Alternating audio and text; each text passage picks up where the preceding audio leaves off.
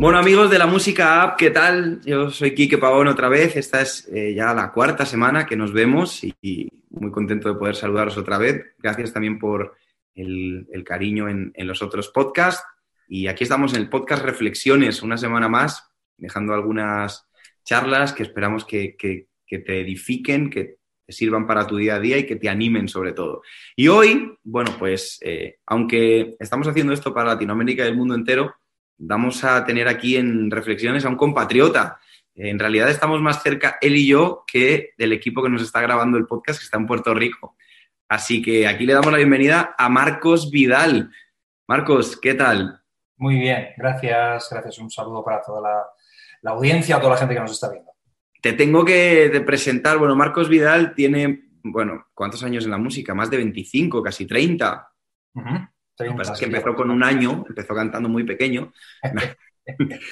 Tiene un Grammy, eh, cosa que nos da mucha envidia a todos los demás porque eres en realidad el único cantante cristiano español que tiene Grammy. Los demás solamente miramos. Eh, el otro día lo hablamos, ¿cuántos discos has grabado ya? Como eran, eran 12, creo.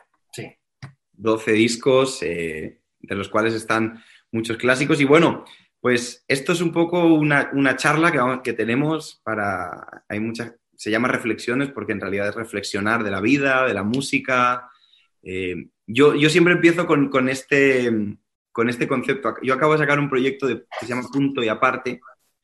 Eh, me gustó mucho ese nombre. es una canción que no es mía, pero porque siempre considero que en la vida hay muchos puntos y aparte, pero sobre todo cuando uno conoce al Señor es un punto y aparte el más importante, ¿no?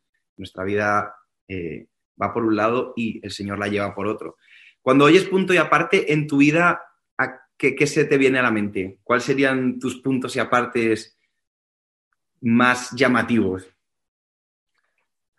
A ver, para mí hay momentos el nacimiento de mis hijos, esos son los puntos y aparte más grandes que he tenido. Eh, mi boda, la decisión de casarme, ¿no? las cosas en la vida importantes. Para, eh, mm, el punto y aparte de los más gordos que he tenido ha sido de, jovencito, con 14 años, un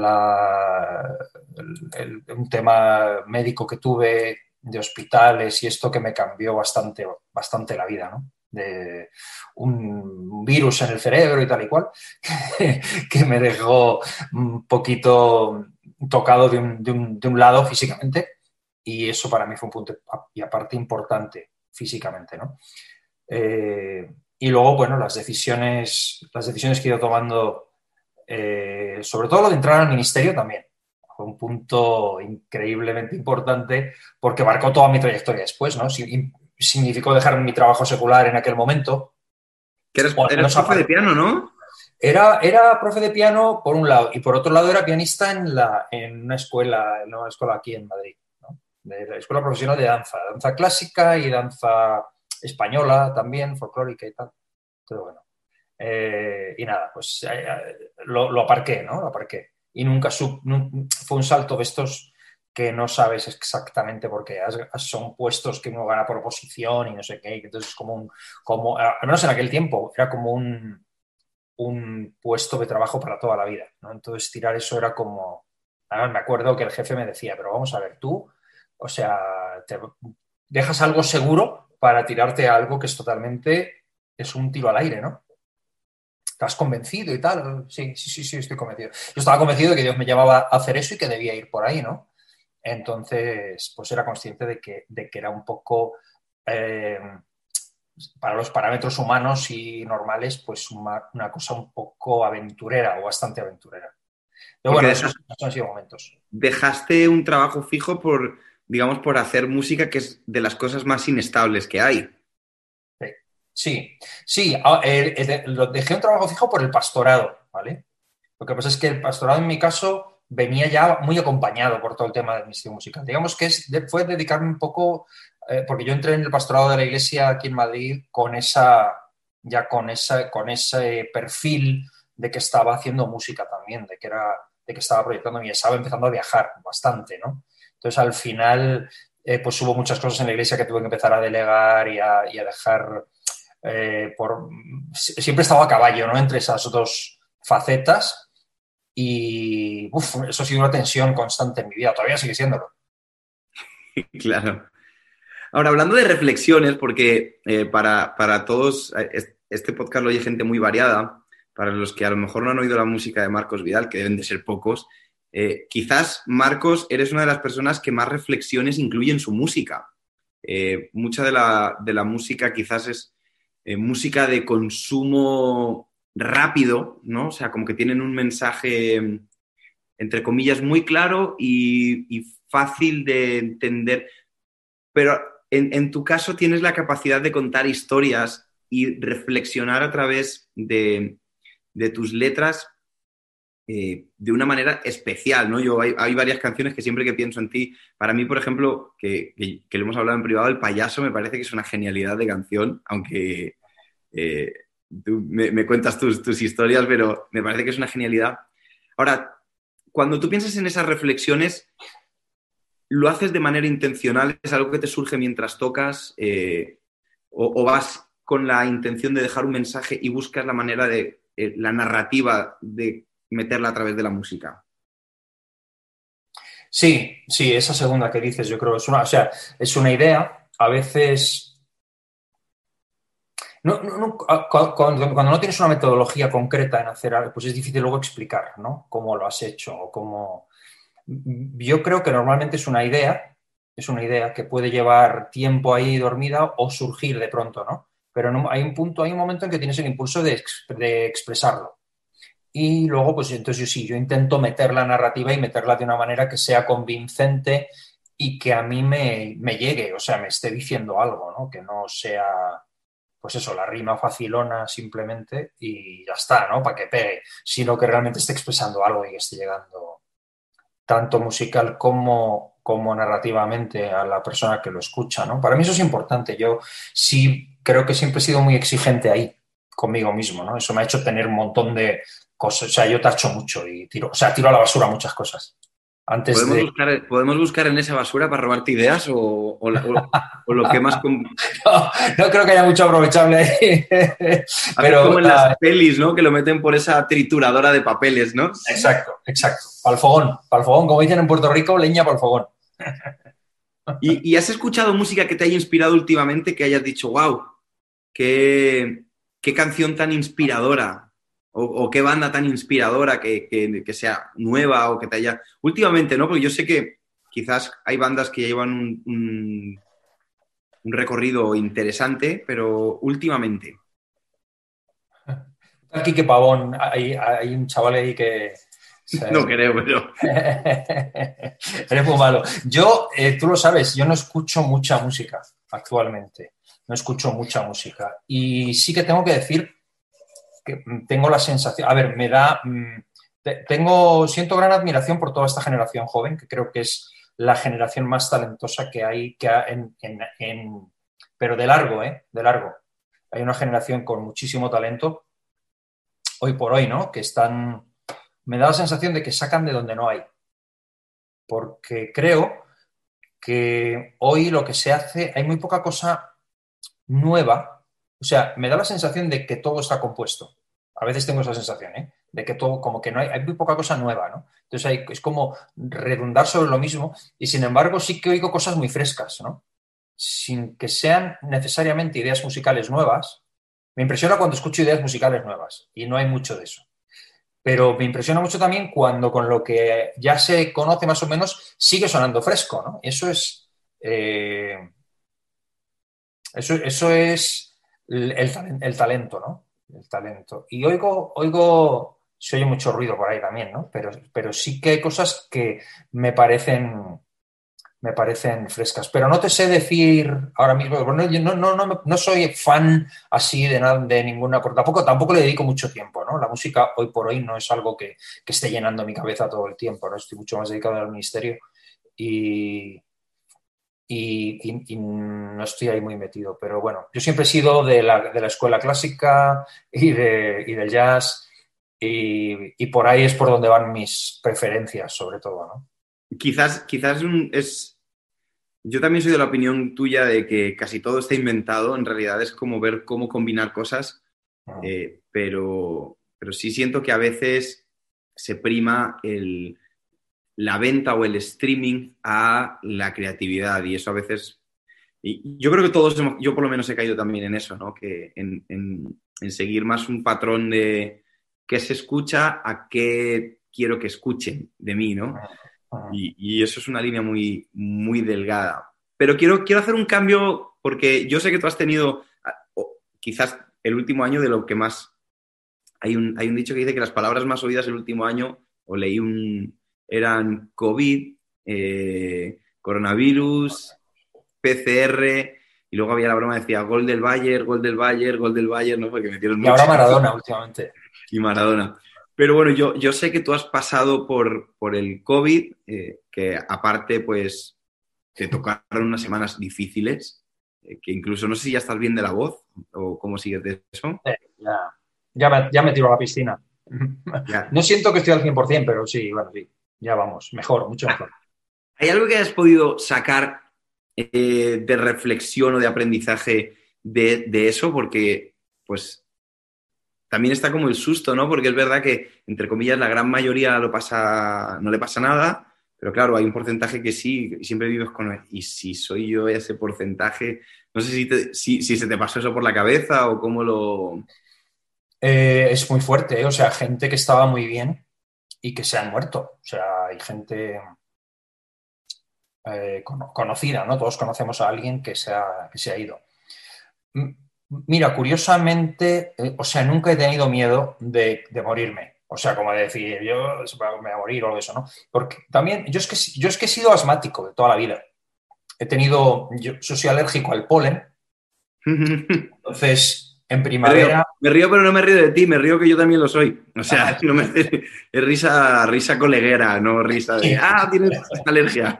O sea, que sabes lo que es yo. A mí me ha dado siempre en primavera. En primavera hay dos, Sí. tres semanas que desde pequeñín, desde los seis años o así, pero una cosa así, ¿eh? O sea, de morirme de, de asma. Y, y además yo hasta los 14, 15 años no descubrí los aerosoles. O sea, que yo me pasaba las crisis asmáticas a pelo. O sea, así sin, sin nada, ¿no? Entonces, eh, cuando ahora me dio la neumonía esta que me dio con el COVID, la sensación de falta de aire para mí no era algo desconocido. Entonces tampoco es que me asustara demasiado, ¿no? Porque lo conocía y bueno, me pareció... Luego me dijeron, no, no, cuidado, que esto no es por, no, esto no es, esto no es por alergia, esto es, esto es un virus y tal, ¿no? Pero bueno, mmm, no tuve miedo. Eh, lo que sí me ayudó mucho, o sea, fue un tiempo de estar, haber recluido, ¿vale? Sin contacto.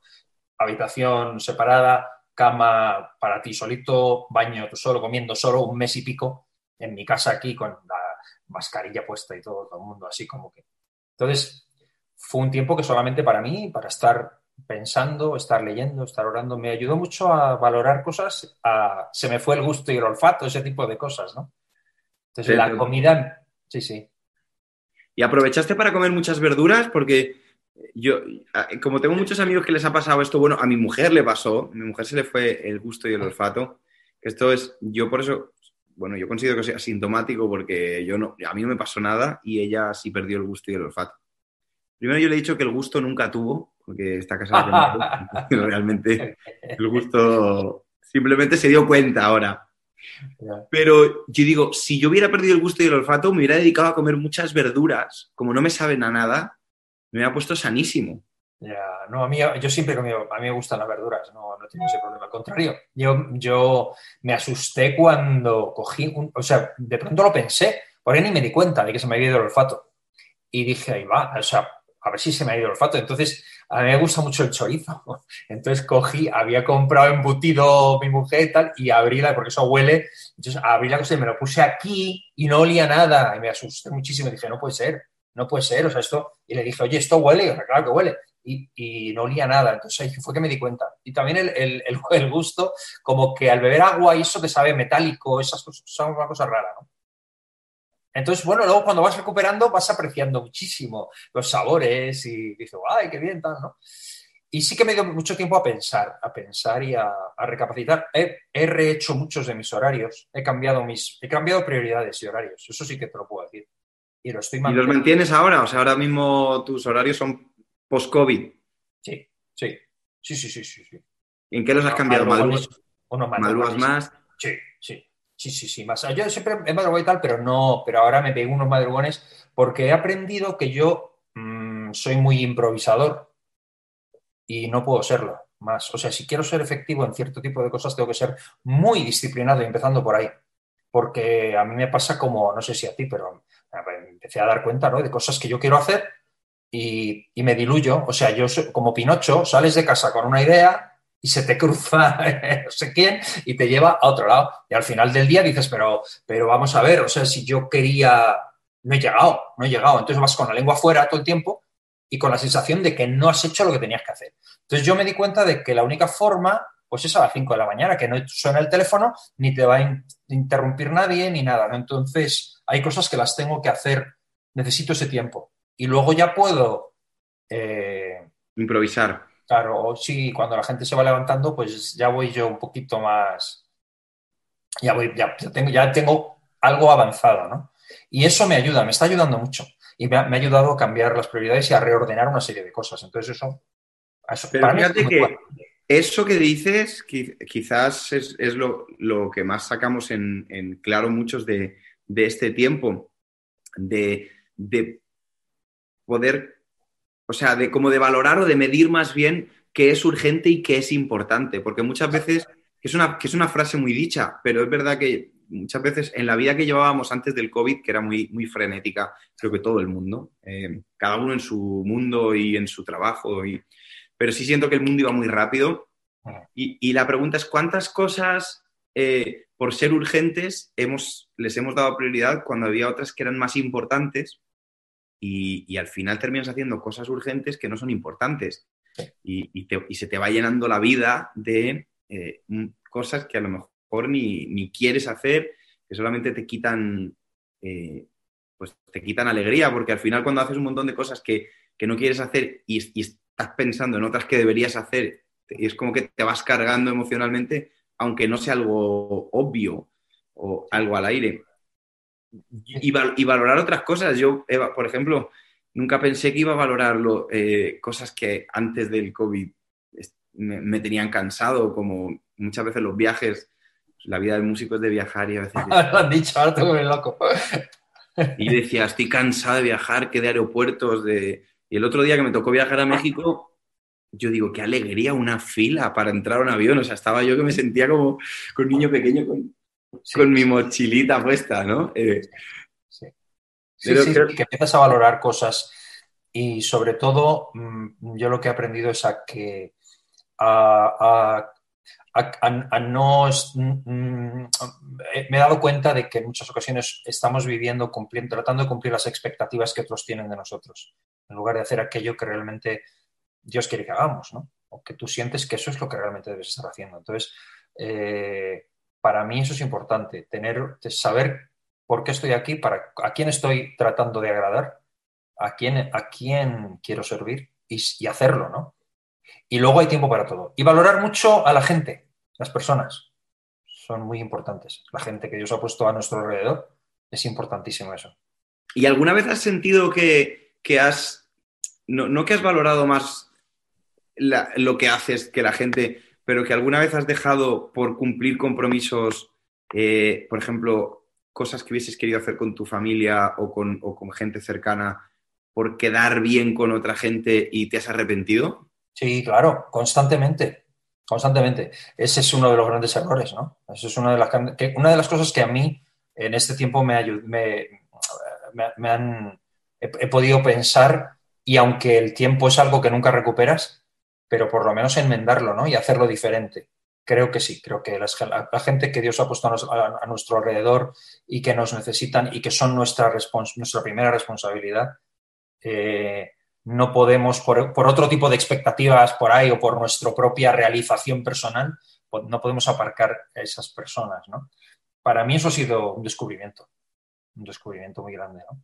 Sí, es importante. Ahora te voy a, te voy a vamos, vamos a, tirar para otro lado, vamos a volver a, a la música. Eh, siempre, no, no, no sé si alguna vez has tenido la sensación de que eh, de que se te ha malinterpretado alguna vez? ¿Has tenido alguna vez la sensación de que has escrito algo que se ha malinterpretado? ¿O que tú esperabas que la gente lo aceptara de una forma y se ha ido por otro lado?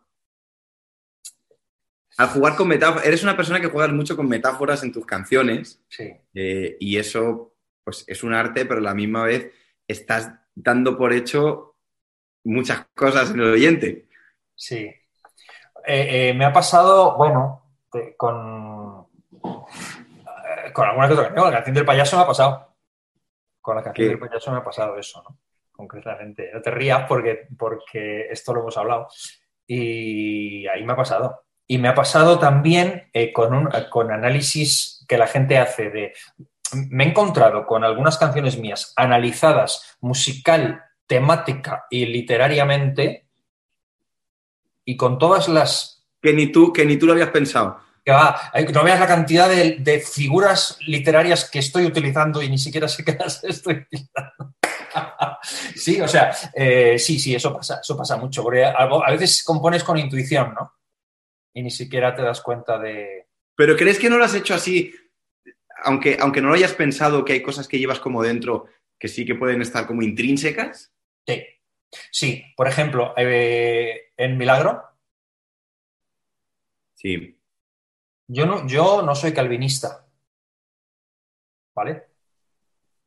Entonces, sin embargo, a mí me han dicho, ¿cómo se nota que eres calvinista? Por ejemplo, ¿no? Sí. Entonces, no soy anticalvinista tampoco, no soy ni calvinista ni arminiano. Yo creo que los cristianos nos han convencido que hay que ser la una de las dos para Del, estar... Ma- del Madrid y del Barça.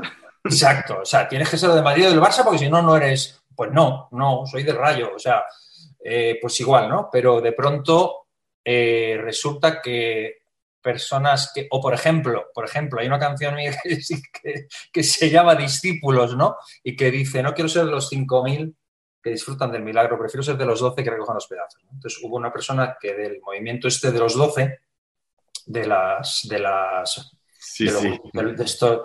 ¡Guau! ¡Qué, qué fuerte! ¡Buah, eso es una canción lema. ¡Qué bueno! ¿Cómo Dios te habló ahí con los doce! Ahí tal, ¿no? Y yo estaba escribiendo de San Juan, capítulo 6, que recogieron, eh, que eran 12 y recogieron eh, 12 cestas y tal, ¿no? Queda mucho menos. Sí, se sacan, se sacan conclusiones que no son. Pero bueno, divertido. Ahora estoy mirando aquí tu Spotify mientras hablamos eh, Ah. y veo que a día de hoy siguen siendo eh, cara a cara, buscando y viviréis, y el milagro de las canciones que más oye la gente hoy en día. Que son canciones que ¿cuántos años tienen? Un montón, ¿no? montón. Eh, eso, eh, pues 25 años, por ahí, 25 años, mm, 25, 26, 27 años, por ahí. Te voy a hacer un par de preguntas de esto. ¿Hay algo- Vale. ¿Qué canción te hubiera gustado que obviamente no se mide, y sobre todo nosotros que hacemos música cristiana, no medimos eh, el éxito de una canción por los números, porque al final eh, puede, puede parecer como una frase cliché o como... Pero, pero sí que creo que muchas veces es más valioso un testimonio de alguien que, que co- con esa canción les ha servido para un momento crítico de su vida eh, que, que obviamente los números, porque los números son muy jugosos, pero la música cristiana tiene un- un- una misión, al- te iba a decir detrás, no, al frente. O sea, al final si nuestra música no refleja una esperanza eh, y acerca a la gente a Jesús, yo siempre digo que un concierto o una canción cristiana que la gente no salga con más ganas de conocer a Dios, sino al artista, ha sido un fracaso, aunque se haya llenado y aunque todo el mundo esté feliz pero al final es, digamos, nuestra gran diferencia, que somos como, vamos a llamarle embajadores de. eh, que, que cuando, te está, cuando te iba a hacer la pregunta, me he acordado que un- uno de los emails más bonitos que me ha llegado es una niña que, bueno, la madre me escribe que su hija era sorda y que le han hecho una operación y ha empezado a oír. Ajá. Y que de las canciones que más le gustan son las mías, entonces como le tienen que estar poniendo música de fondo, pues la niña pone eh, mis canciones de fondo. Y eso a mí me hizo más ilusión muchas veces que cuando me llegan los, los reportes que te mandan así espectaculares, ¿no? Eh, y yo pienso, jolín, que hay una niña que esté oyendo y que una canción mía le ayude a querer seguir oyendo música es mucho más especial que, que muchas cosas. Pero dicho esto, ¿hay alguna canción que a ti te hubiera gustado que tuviera más repercusión por cómo la hiciste, por el mensaje, porque creías que podría haber sido algo bueno para la vida de la gente y no llegó y te hubiera gustado que sí? Eh, para mí un álbum muy especial fue Pescador y la canción Pescador para mí fue muy especial y es un mensaje que, yo entiendo ha llegado ¿no? a la gente y tal, pero sí que no ha sido lo que yo pensé que podía ser. Pescador, aquí la estoy buscando, sí, sí. Es que mientras tú hablas yo te voy mirando el Spotify porque esto va en vivo. el pescador. Y, una que te sorprendió que gustara y que tú decías, ah, esta no va a pegar y pegó. Salmo 84. Salmo 84. Sí, aquí Bueno, esta. La... Sí, mira. ¿Pero por qué pensabas que no? Porque fue de esas canciones que las escribes en una tarde. Y no. Sí, pero tarde. como que a, lo mejor, a lo mejor tú.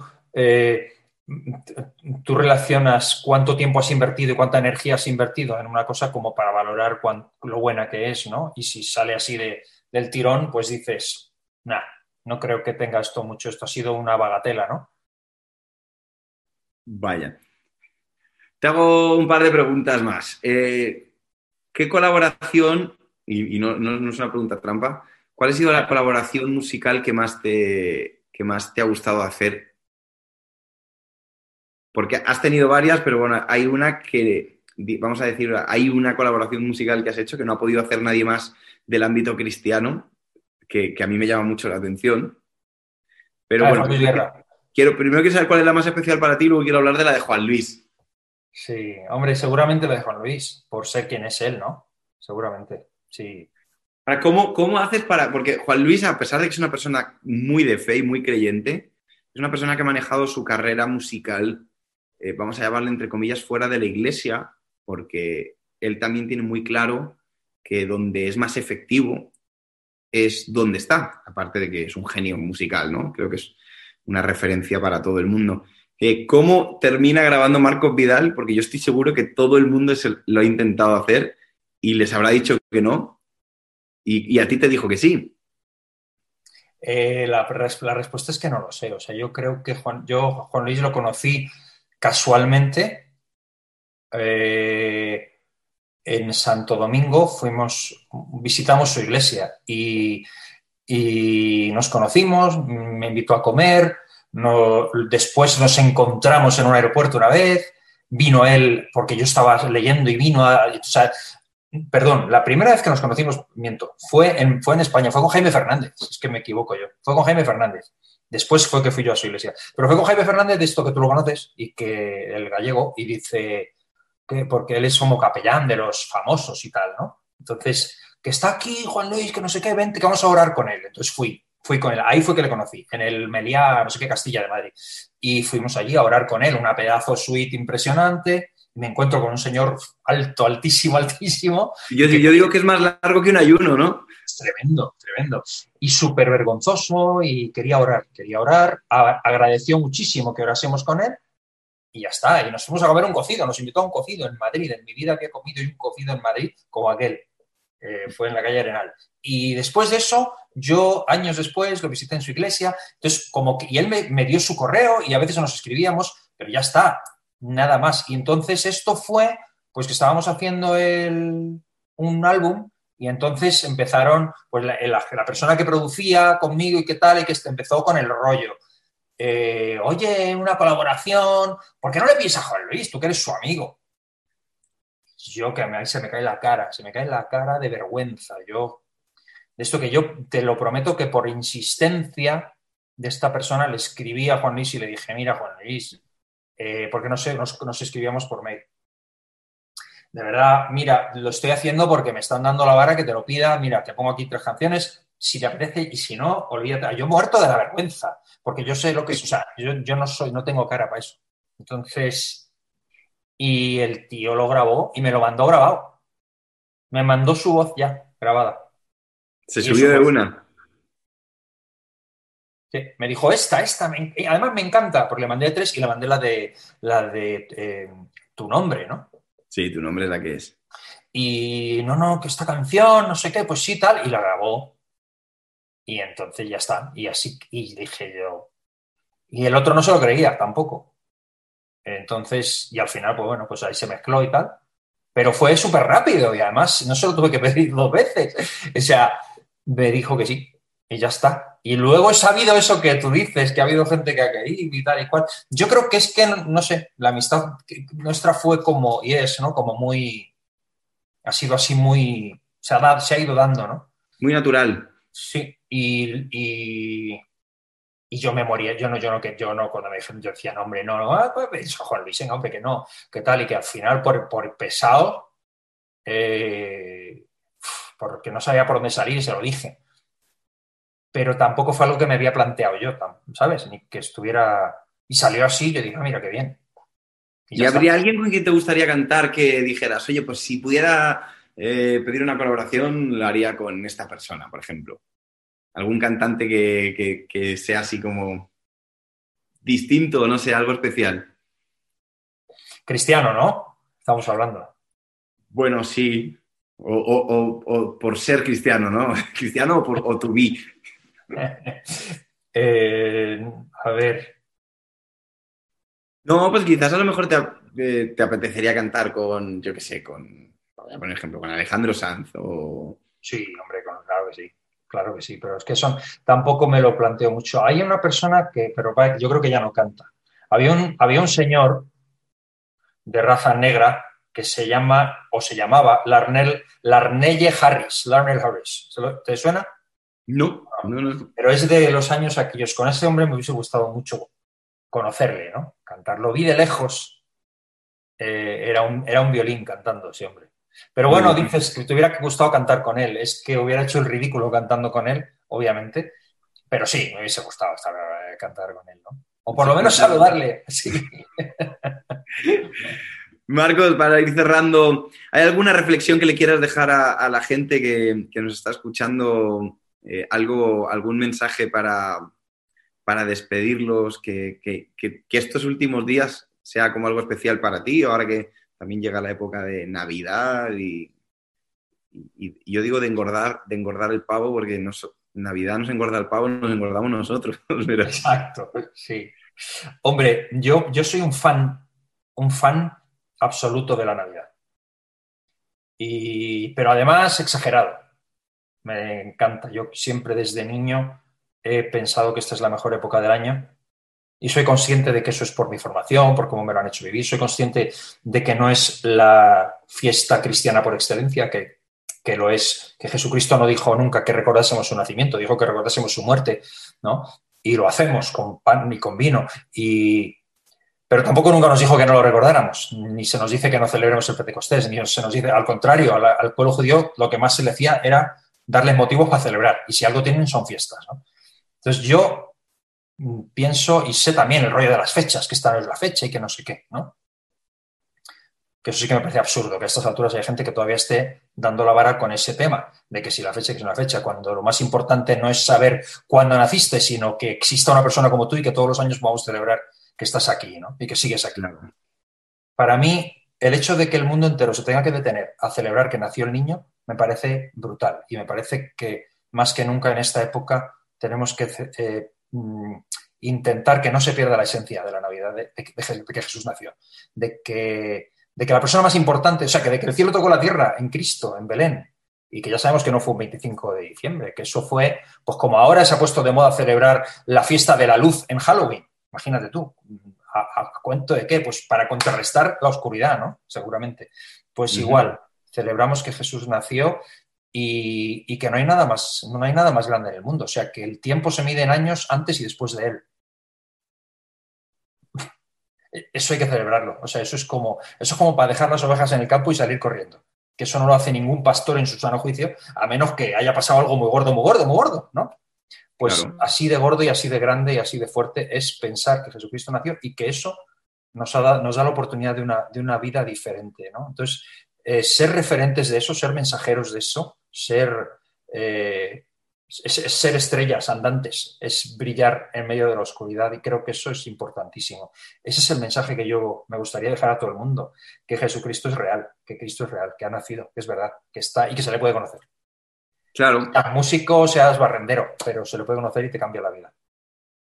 Pues sí, es una buena manera de, cerrar también mi, mi, participación aquí con toda la gente de la música app y de podcast, que, que no es tan importante el 25 de diciembre como el nacimiento, sino el día que Jesús nazca en tu corazón, ¿no? Del que está escuchando y que puede ser hoy si le das una oportunidad y, que realmente no es tan complicado. A veces uno piensa, bueno, cuando cambie me acercaré a Dios y es todo lo contrario. Eh, Jesús vino a cambiarlo todo y quiere ir a tu vida a cambiarlo todo. Así que si nos estás escuchando y nunca le has dado la oportunidad, quizás estas épocas que estamos un poquito más eh, familiares y más melancólicos, que no se te olvide que la razón detrás de todo es que Jesús tiene que nacer en nuestros corazones para que tu vida también sea, como ha dicho Marcos, eh, antes y después de Cristo, que tus años se...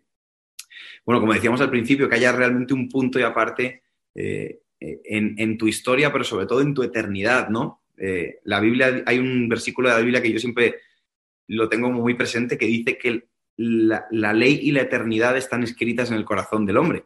Eso quiere decir que todos sabemos, en, en cierta manera, qué hacemos que está bien y qué está mal, aunque, se, aunque hagamos como que no nos importa.